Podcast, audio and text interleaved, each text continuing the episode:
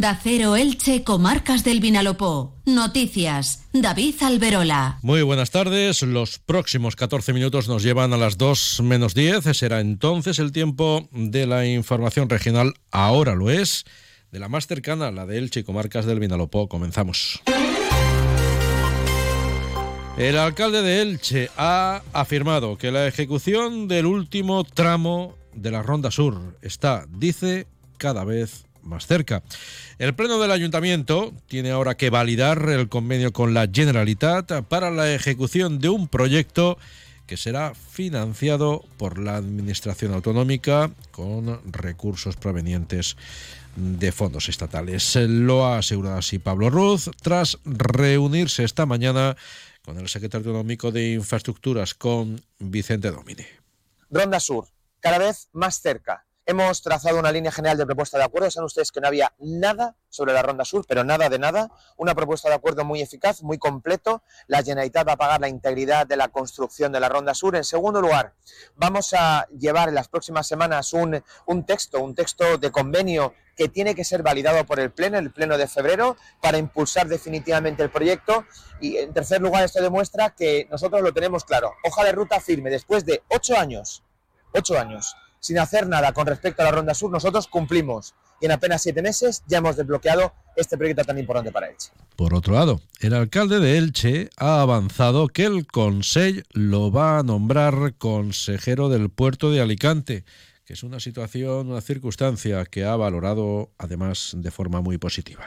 El presidente Mazón ha tenido a bien nombrar por primera vez en la historia al alcalde de Elche, consejero del puerto de Alicante. No tiene precedentes. Y esto demuestra, por una parte, el compromiso ineludible que tiene Mazón con Elche. Ha llegado la hora de Elche, como dice el presidente Mazón. El objetivo es atraer inversiones, atraer turistas, que Elche pinte, que Elche cuente, que Elche sea una referencia y que Elche siga siendo la referencia eh, empresarial, económica en el contexto de la provincia. El presidente Mazón lo tiene claro y nosotros lo estamos luchando con ahínco, con esfuerzo, con toda nuestra fuerza para que Elche esté en el lugar que merece.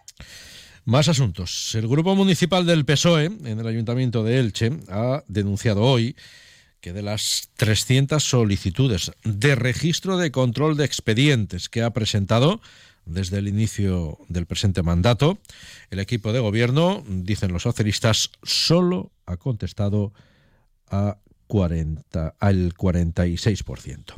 Héctor Díez, portavoz del PSOE en el Ayuntamiento ilicitano, ha reclamado una mayor transparencia del gobierno local formado por eh, el Partido Popular y Vox eh, y precisamente a ello, a esa transparencia, apuntan algunas de las 22 alegaciones que los socialistas han presentado al reglamento orgánico municipal que plantea el Ejecutivo Municipal.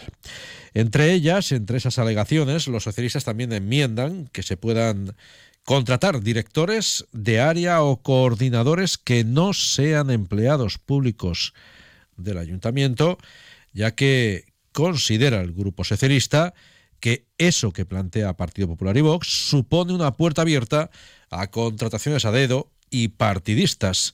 También pide el PSOE que se prohíba expresamente en ese reglamento orgánico municipal que un concejal con dedicación exclusiva pueda percibir otra retribución de la empresa privada. Además, el PSOE pide proporcionalidad en el número de asesores de los distintos grupos municipales, porque inciden los socialistas.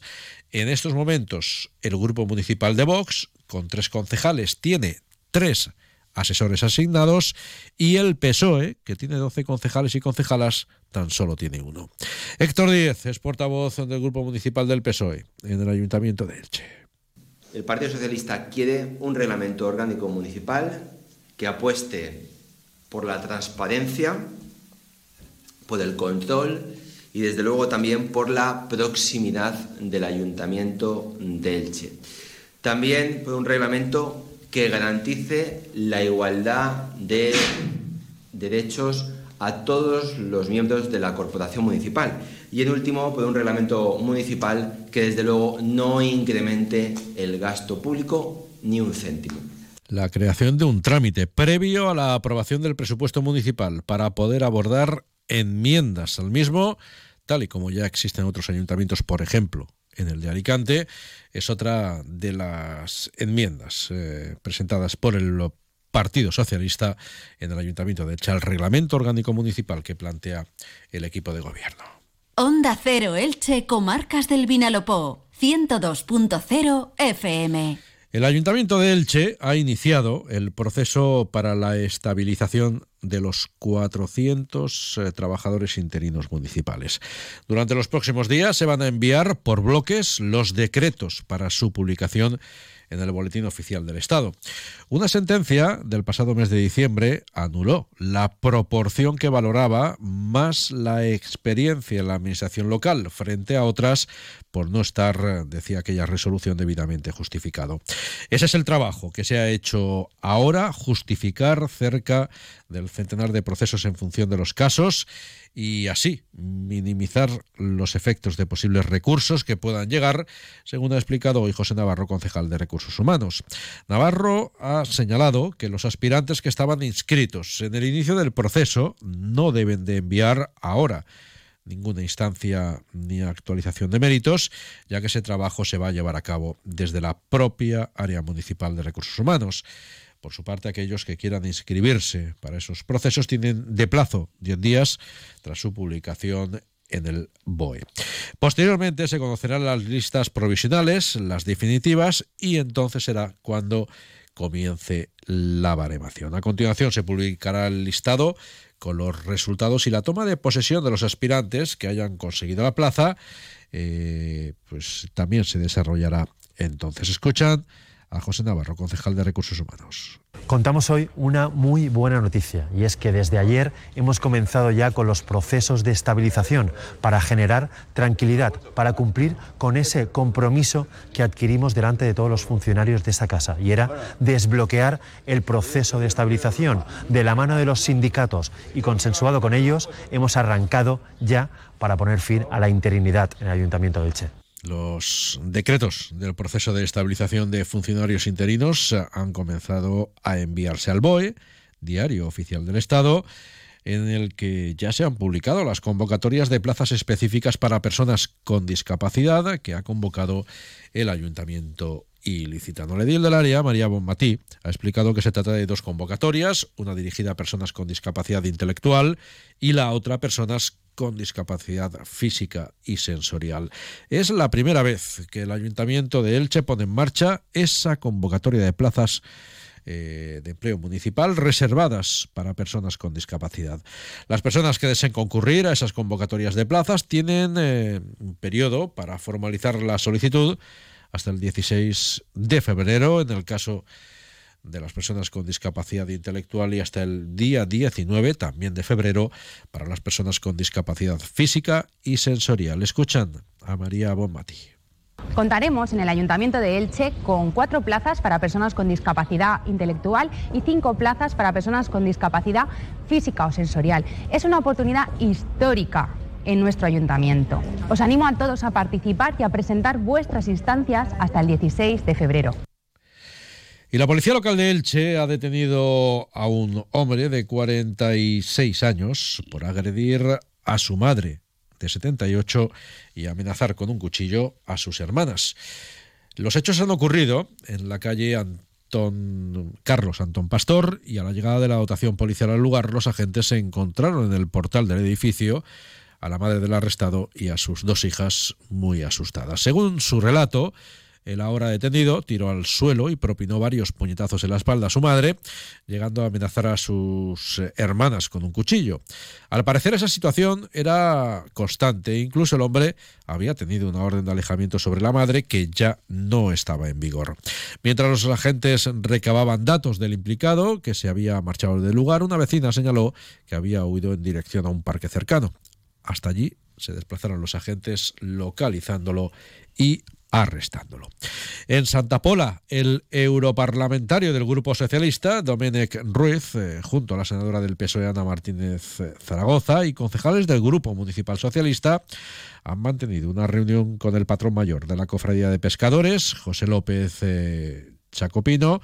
En el encuentro los dirigentes socialistas han conocido de primera mano la situación del sector pesquero de la localidad, cuya flota está integrada por 38 embarcaciones. La principal queja que los pescadores han planteado al eurodiputado y a la senadora del PSOE es la de que tres meses de parada obligatoria en la pesca, tal y como quiere Bruselas, es mucho tiempo. A ellos añade el retraso que la Administración acumula en el pago de las subvenciones. Además, los pescadores han expresado su preocupación por eh, esa parada de tres meses en la pesca pueda provocar, por ejemplo, que el atún se multiplique y se coma todo el pescado, convirtiéndose en un verdadero problema, ya que cuando se retome la posibilidad de pescar, la posibilidad de capturas sea inferior. El eurodiputado del PSOE se ha comprometido a trasladar a la Comisión Europea las peticiones de los pescadores de Santa Pola, entre las que también está que no se cambie el tamaño de la red de pesca y que se paguen las ayudas que llegan de fondos europeos. En Crevillén, la Concejalía de Educación ha anunciado la puesta en marcha del programa de actividades extraescolares del presente curso. En colegios e institutos se van a llevar a cabo actividades de refuerzo y apoyo educativo fuera del ámbito eh, no reglado, actividades de convivencia en valores medioambientales, así como talleres de cómics, de ajedrez o de competiciones de pilota valenciana. Nos situamos en Elda para destacar que allí hasta el 31 de marzo está abierto el plazo para solicitar la suma alguna de las bonificaciones incluidas en la nueva tasa de recogida, tratamiento, eliminación y transportes de residuos sólidos urbanos.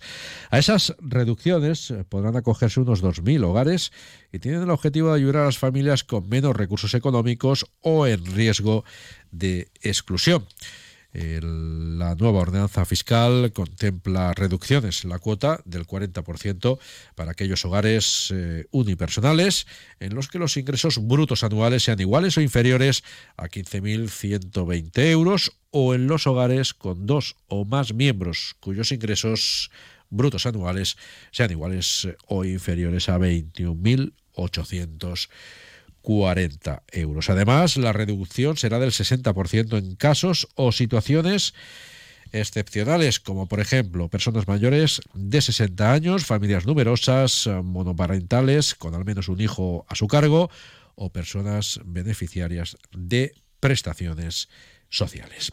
En Petrer, el ayuntamiento ha destinado 25.000 euros para subvenciones a cuatro ONGs de la localidad. Se trata de Manos Unidas, eh, Carit Solidarios por la Paz, Anagüim y Cruz Roja. Juan Ochoa es concejala de Paz y Solidaridad en el Ayuntamiento de Petrer. Y bueno, quiero recordar que estas, que estas subvenciones han sido aprobadas en la Comisión de Valoración del Ayuntamiento de Petrer la cual la formamos todos los grupos políticos y bueno, desde aquí, bueno, pues quiero trasladar el agradecimiento a todos los grupos políticos por el apoyo y el acuerdo unánime que mantuvimos para la, para la aprobación de dichas subvenciones. En Villena, el MUBI, el Museo de la Localidad, ha presentado hoy su nueva página web que concentra toda la oferta en sus nuevas instalaciones y que abrirá al público próximamente. Entre sus propuestas se encuentra un nuevo espacio para el tesoro de Villena, el conjunto de piezas de oro y otros metales más importantes que se conoce de la edad de bronce en Europa. Y antes de concluir, destacar que la Universidad Miguel Hernández de Elche, a través del catedrático de Dafología, Jorge Mataix, se ha implicado en un consorcio internacional que está estudiando los materiales volcánicos originados en la erupción que tuvo lugar en 2021 en la isla de La Palma, en el archipiélago canario. También se analiza la recolonización y regeneración de los suelos afectados eh, por aquella erupción del volcán de La Palma.